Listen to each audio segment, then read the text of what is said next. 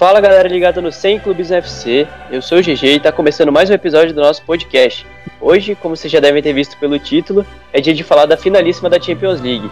É, nesse episódio a gente vai trazer curiosidades, informações, estatísticas e fazer a nossa tradicional resenha pré-jogo, analisando os finalistas e tudo que vai cercar é, esse duelo inglês aí na final da Liga dos Campeões. Então, sem mais delongas, para falar comigo hoje, vamos apresentar aqui Lucas Ciliano. Fala! Vitor Savani. Salve, salve. E Yuri Laurindo. Opa! Primeiro, acho que eu tenho que começar perguntando pro Yuri se ele tá feliz com a situação do Cruzeiro, porque é importante falar disso, né? O que, que tá acontecendo aí, cara? Pelo amor de Deus. Cara, me abstenho de comentar sobre isso, velho. Não. Itair Machado roubou meu comentário. então, então, bora logo, sem falar de futebol brasileiro, porque ontem, infelizmente, eu assisti um esporte operário, na verdade, um operário esporte lá em Ponta Grossa, que a bola simplesmente não rolou. Então, eu tô muito feliz de estar tá podendo falar de Champions League e não falar de esporte operário. Então é isso, sem muito blá blá blá, bora começar falando da sede dessa edição, da final dessa edição, que vai ser em Madrid. É, a capital da Espanha já recebeu a final da Liga dos Campeões algumas outras vezes. E o Savani separou pra gente algumas estatísticas legais aí sobre Madrid recebendo a final da Liga dos Campeões. Traz aí, Savani. Bom, começar falando aí de Madrid, né, que já recebeu quatro finais de Champions League. Primeiramente falar sobre o estádio que receberá essa final, o Vanda Metropolitano, que não tinha esse nome até 2016. O estádio foi construído em 1994. É, é, a Espanha tinha um sonho alimentado de sediar Jogos Olímpicos, então o estádio foi feito justamente para isso. E a, ele ficou pronto e as candidaturas de 2012, 2016, 2020 fracassaram. Então aí chegou o Atlético de Madrid, que estava de mudança do Vicente Caldeirão com a empresa Wanda, a empresa chinesa, compraram os direitos desse estádio e ele começou a chamar Wanda Metropolitano. Um dos estádios mais modernos da Europa, acho que é, é conceito, assim, é referência em tecnologia e modernidade e é o primeiro estádio é, moderno da Espanha, assim, desses novos, dessas novas arenas. Então, o primeiro jogo que esse estádio recebeu foi um Atlético de Madrid 1, Málaga 0, um jogo horrível, mas os novos donos da casa saíram vencedores com gol marcado pelo Griezmann. E o jogo que eu acho que teve mais público foi um derby de Madrid, foi 0 a 0 Uma pancadaria como eu sou tá naquele jogo, como, como de costume. Mas agora falando das finais de Madrid, cara. Madrid é uma cidade que recebeu quatro finais de Champions League, a Espanha no total recebeu recebeu oito finais. Acho que foram é, quatro em Madrid, três em Barcelona e uma em Sevilha. Mas as finais de Madrid é, teve o título do Real Madrid sobre a Fiorentina por 2 a 0 Iam jogando em casa, olha só. Atuaram. Teve o um Milan ganhando do Ajax de 4 a 1 O Nottingham Forest da Inglaterra, que hoje é, está na segunda divisão da Inglaterra, venceu o Hamburgo que era um dos, um dos, grandes times da Alemanha na época, por 1 a 0 E para mim a mais especial, que foi a que eu vi, né? Inter de Milão ganhando do Bayern de Munique por 2 a 0 um show do Diego Milito. Snyder também jogando absurdos. Júlio César fez uma excelente partida. Então, é isso aí. Ser clubismo também é cultura, rapaziada. É isso aí. Eu gostei que você trouxe a vitória do Nottingham Forest, porque eu tô com o pressentimento que vai ter campeão inglês nessa final. Ah, então, Madrid dá, dá sorte pros ingleses, né? Boa. Análise. Uma péssima, uma péssima piada aí pra vocês. Não, mas tudo bem. Então, é, acho que uma parada legal também de só do Metropolitano, essa curiosidade foi que ele recebeu o maior público da história de uma partida de futebol feminino entre clubes, que foi esse ano, né? Foi um Atlético e Barça, e o Barcelona acabou ganhando. Teve 60 mil pessoas no estádio, Vanda Metropolitano. E é isso aí, velho. Um estádio moderníssimo, como o Savani falou, dos mais bonitos da Europa. E acho que é engraçado, tipo, quando eu tava vendo, quando o Wanda foi escolhido para ser a sede dessa final, eu ficava pensando nas boas campanhas recentes que o Atlético tinha faze, é, vinha fazendo, né? E a chance deles terem uma decisão em casa, caso chegassem à final, claro. Mas aí o Atlético até consegue um belo resultado contra a Juventus em casa e depois na volta toma aquela sacolada. Então, não foi dessa vez que o Atlético decidiu a final em casa, né? A parada é muito difícil também. Acho que poucas vezes os times da casa chegaram à final. Recentemente, agora eu lembro do Bayern, acabou perdendo, né? Pra, foi pro Chelsea, né? Foi, foi. Foi. Foi pro Chelsea, do jogo do Drogba. Então é isso aí, da, de Madrid, o Savani trouxe muito bem. O mandante acho que foi essa do Bar de Munique, se eu não estou enganado. Isso aí, acho que foi também. Mas enfim, foi só um delírio coletivo mesmo, que eu. Ou individual, né? Porque eu achava que o Atlético podia chegar nessa final. Mas acabou decepcionando bastante na campanha desse ano. Então, agora falando já dos clubes ingleses que vão decidir essa edição de Champions, é, Tottenham e Liverpool são rivais antigos e já fizeram muitos jogos aí é, ao longo da história. Yuri, você tem aí o histórico de confrontos, o que, que você pode destacar pra gente dessas estatísticas aí? Então, é, Liverpool e Tottenham se encontram mais uma vez, agora é, finalmente para uma final continental. Mas você que imagina que eles nunca se enfrentaram por algum torneio continental, você está errado.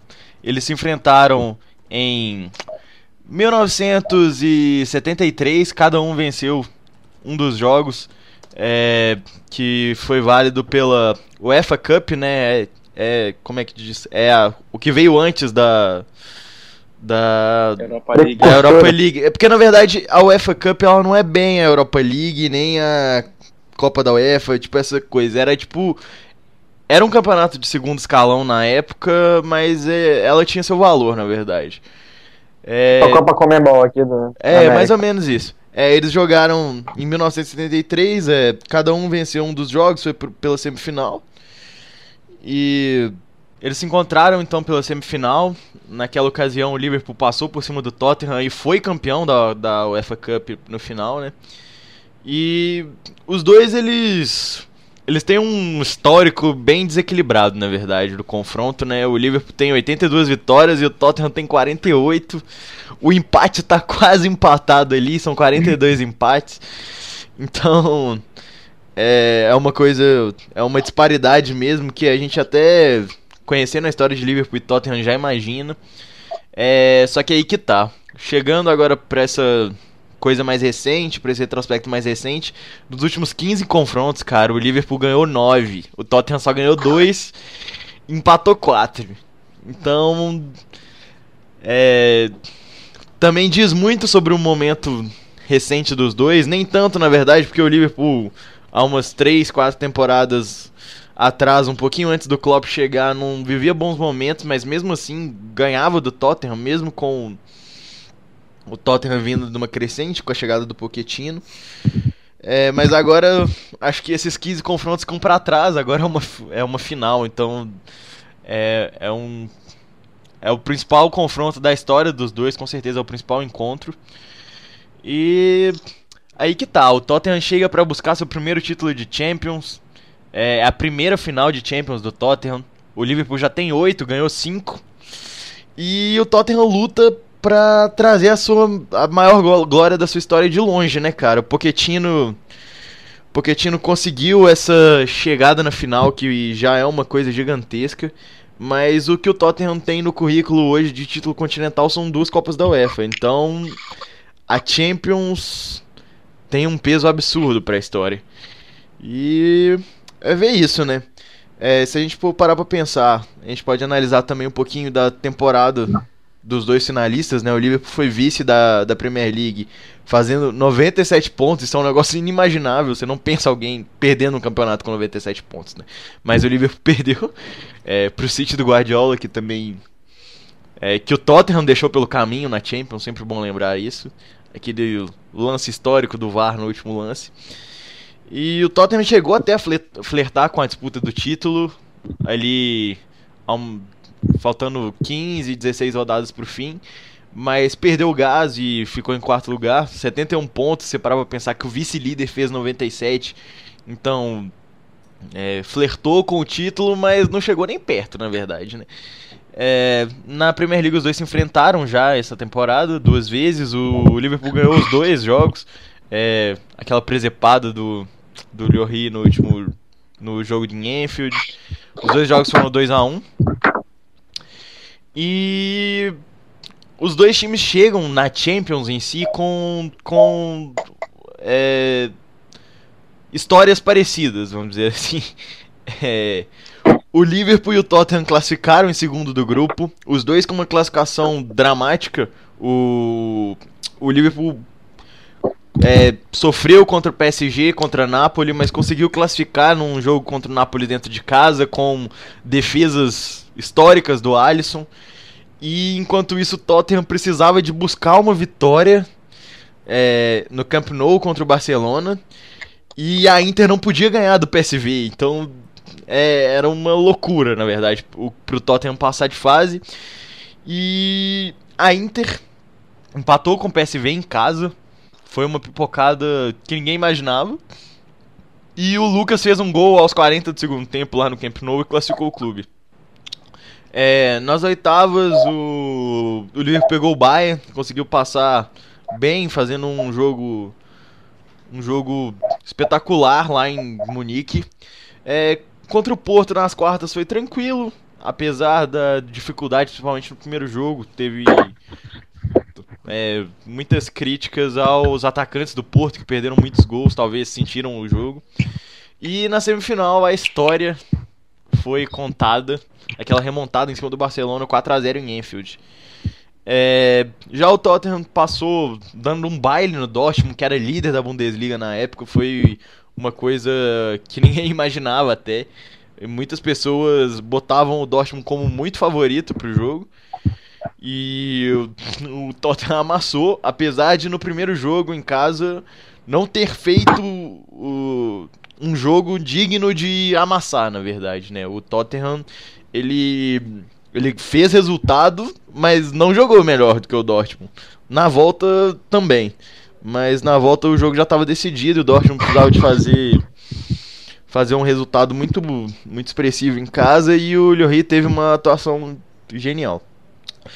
Na, no jogo contra o City, aquele drama, aquele jogo da volta que ninguém entende como foi aquele começo, gol atrás de gol, parecia peladão, mas um peladão de qualidade. Porque na verdade foi um jogo com muita variação tática, foi interessante de assistir.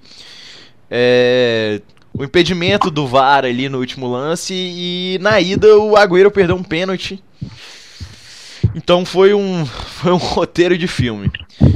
Agora, contra a Ajax, de novo, um roteiro de filme. Dessa vez, talvez até mais espetacular do que contra o City, porque os, o Tottenham fez três gols em, em, poucos minutos no segundo tempo ali, três gols do Lucas, e saiu de um 2 a 0 fora de casa para classificar, né? E agora os dois chegam com essa moral elevada de viradas. E vamos ver o que cada um pode reservar para essa final, né? Acho que o GG e o Lucas já podem puxar. O favoritismo é um pouco do Liverpool, até pela qualidade dos times, né? Então, é, com essas estatísticas e analisando as campanhas de Liverpool e Tottenham até aqui, e também o, a diferença de qualidade técnica mesmo dos times, né? E a gente pode ver isso que um time fez 97 pontos na Premier League e o outro fez é, 72, acho, não, não lembro agora ao certo, mas mostra que a temporada do Liverpool é sim melhor. Mas é uma final, é um jogo único, e eu quero saber do Lucas quanto de favoritismo a gente pode colocar na conta do Liverpool para essa final. Ah, cara, eu reforço assim que ele falou que, que o Liverpool é favorito e tal, mas a gente já viu por três situações já nessa, na verdade, pode falar até por quatro, né? Que o William citou a jornada do Tottenham. Se você for pegar os confrontos de mata-mata que o Tottenham jogou até aqui, foi Borussia, é, City e agora o Ajax. O, os três confrontos, o, o Tottenham não era o favorito. Era o, como a gente pode dizer assim, um azarão. E passou nos três, cara. Então, assim, eu, eu concordo que, que o Liverpool é favorito, mas é muito difícil você, você fazer um prognóstico assim do que vai acontecer, cara. Porque tá muito, tá muito, essa Champions League tá muito improvável, tá muito imprevisível, a gente não sabe o que, que esperar dos jogos. Então, eu coloco o favoritismo no lado do Liverpool, até porque tem um time melhor. Tem um, rodou melhor o elenco durante o ano, né? Porque pôde fazer isso, diferente do Tottenham, que conta mais com, com um plantel escasso. E não contratou, é bom lembrar, nessa temporada.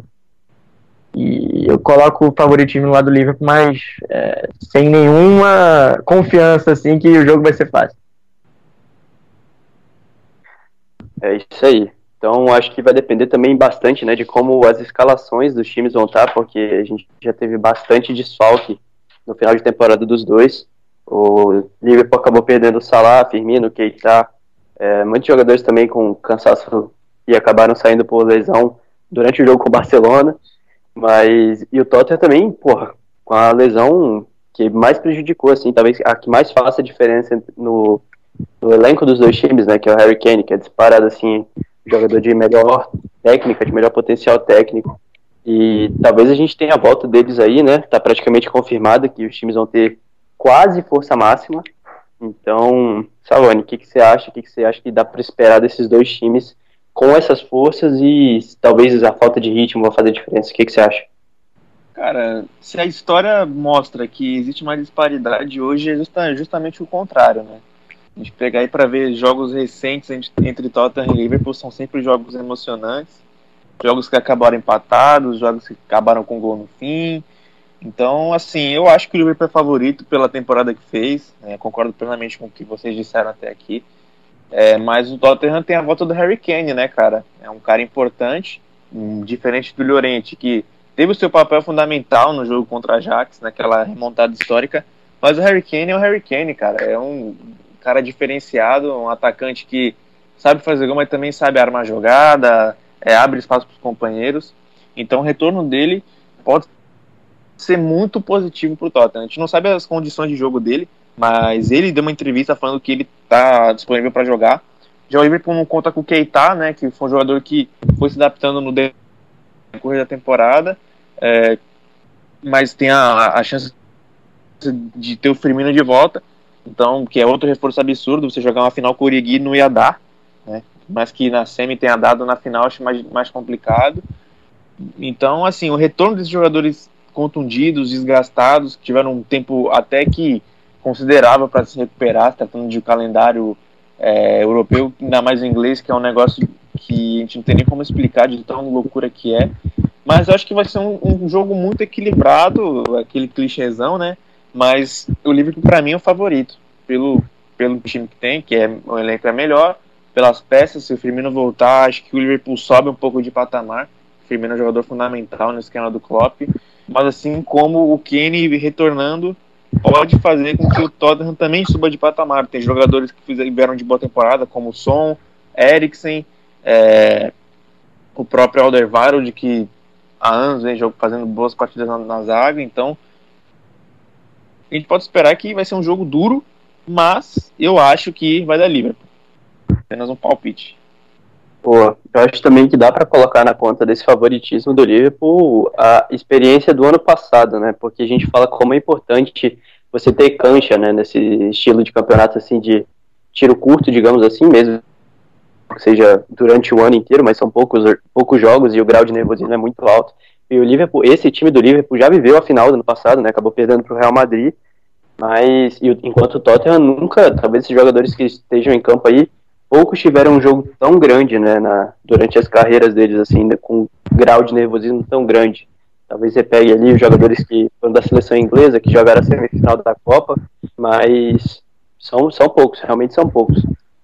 E Champions League é diferente, né? Então, Yuri, o que, que você acha que dá para pesar da, da parte de experiência, assim, se você acha que isso faz tanta diferença, enfim?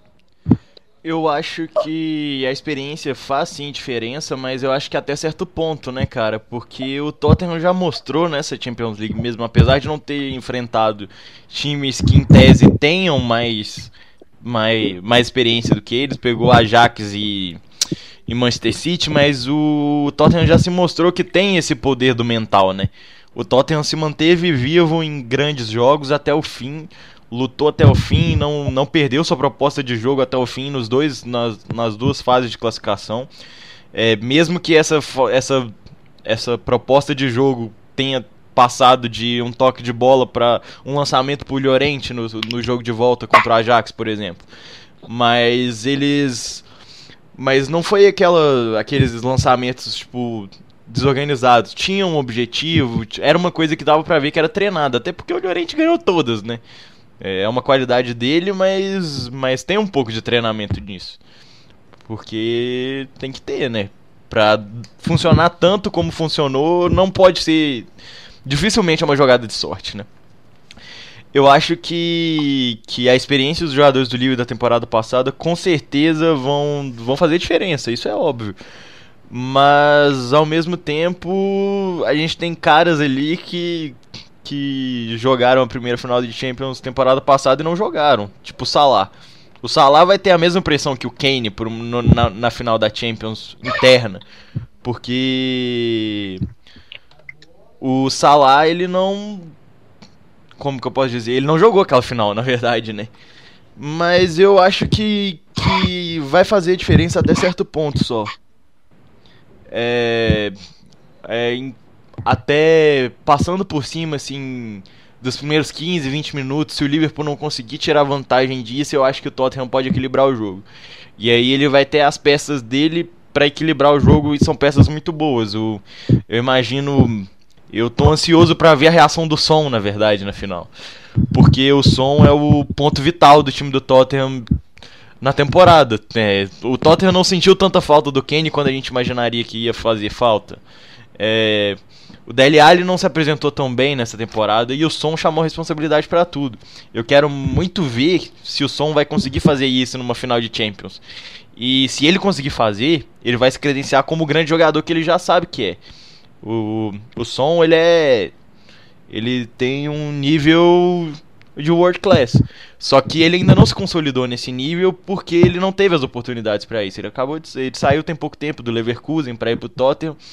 Mas o som ele tem bola para ser um jogador de Real Madrid, Barcelona, Manchester United, Liverpool, por que não? Manchester City que hoje está um patamar acima do Tottenham. Então eu tô curioso para ver como que ele vai reagir a essa final. E do lado do Liverpool, eu acho que o quem eu tô curioso para enxergar é o Viginaldo, porque ele também é um cara que mostrou que ele é, é um ponto vital no, no time do Liverpool. E eu acho que vai ser a mesma situação do som. Talvez se ele não jogar bem, o time do Liverpool não entre tão bem no jogo. E aí eu tô curioso para ver isso. Tô curioso para ver a escalação do Tottenham, cara. Tipo, a gente viu sem o Kane como é que o Pochettino vinha montando o time, mas Agora eu quero ver quem que vai ser sacado, né, para a volta dele, caso seja confirmada aqui a titularidade. Então, acho que a gente pode começar a pensar mais no jogo, assim, quais seriam os caminhos melhores para o Tottenham tentar esse título. Como que você acha que o Tottenham vem, Lucas? Bom, eu acho que o, que o Pochettino, cara, com, com certeza, na verdade, vai adotar uma, uma, uma postura mais conservadora, mas com o leque de possibilidades que ele tem na, na, na mão, é qualquer coisa que acontecer de uma forma que ele não espera no jogo, tenho certeza de que ele vai estar preparado. Que a gente viu que o, que o Tottenham esteve em várias situações das mais adversas possíveis nesse mata-mata e ele conseguiu é, fazer mudanças que, que, que fez que o jogo mudasse de uma forma que, que, que ele conseguiu a virada e com um desempenho muito bom. A gente viu isso, por exemplo, muito contra o Ajax e contra o, o City que em um tempo ele, ele conseguiu mudar totalmente o esquema e mesmo assim o time manteve ou até melhorou. Então eu acho que no primeiro momento ele vai tomar uma, uma, uma, atitude mais conservadora, né, mais defensiva, até porque você se expor contra esse time do Liverpool, todo mundo sabe que é, é, é um suicídio, é um time que tem uma né? explosão? É, uma explosão muito grande, é, consegue fazer aquela pressão lá em cima de de uma forma insana. É, é um time que os três atacantes têm essa característica, o Klopp gosta muito disso, os meios também pressionam.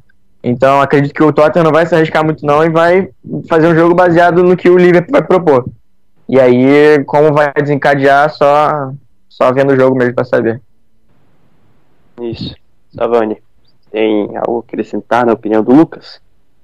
Ah, cara, foi é basicamente o que ele falou. A postura vai ser conservadora, mas em, pegando a última escalação, ele começou com o Aniama de titular.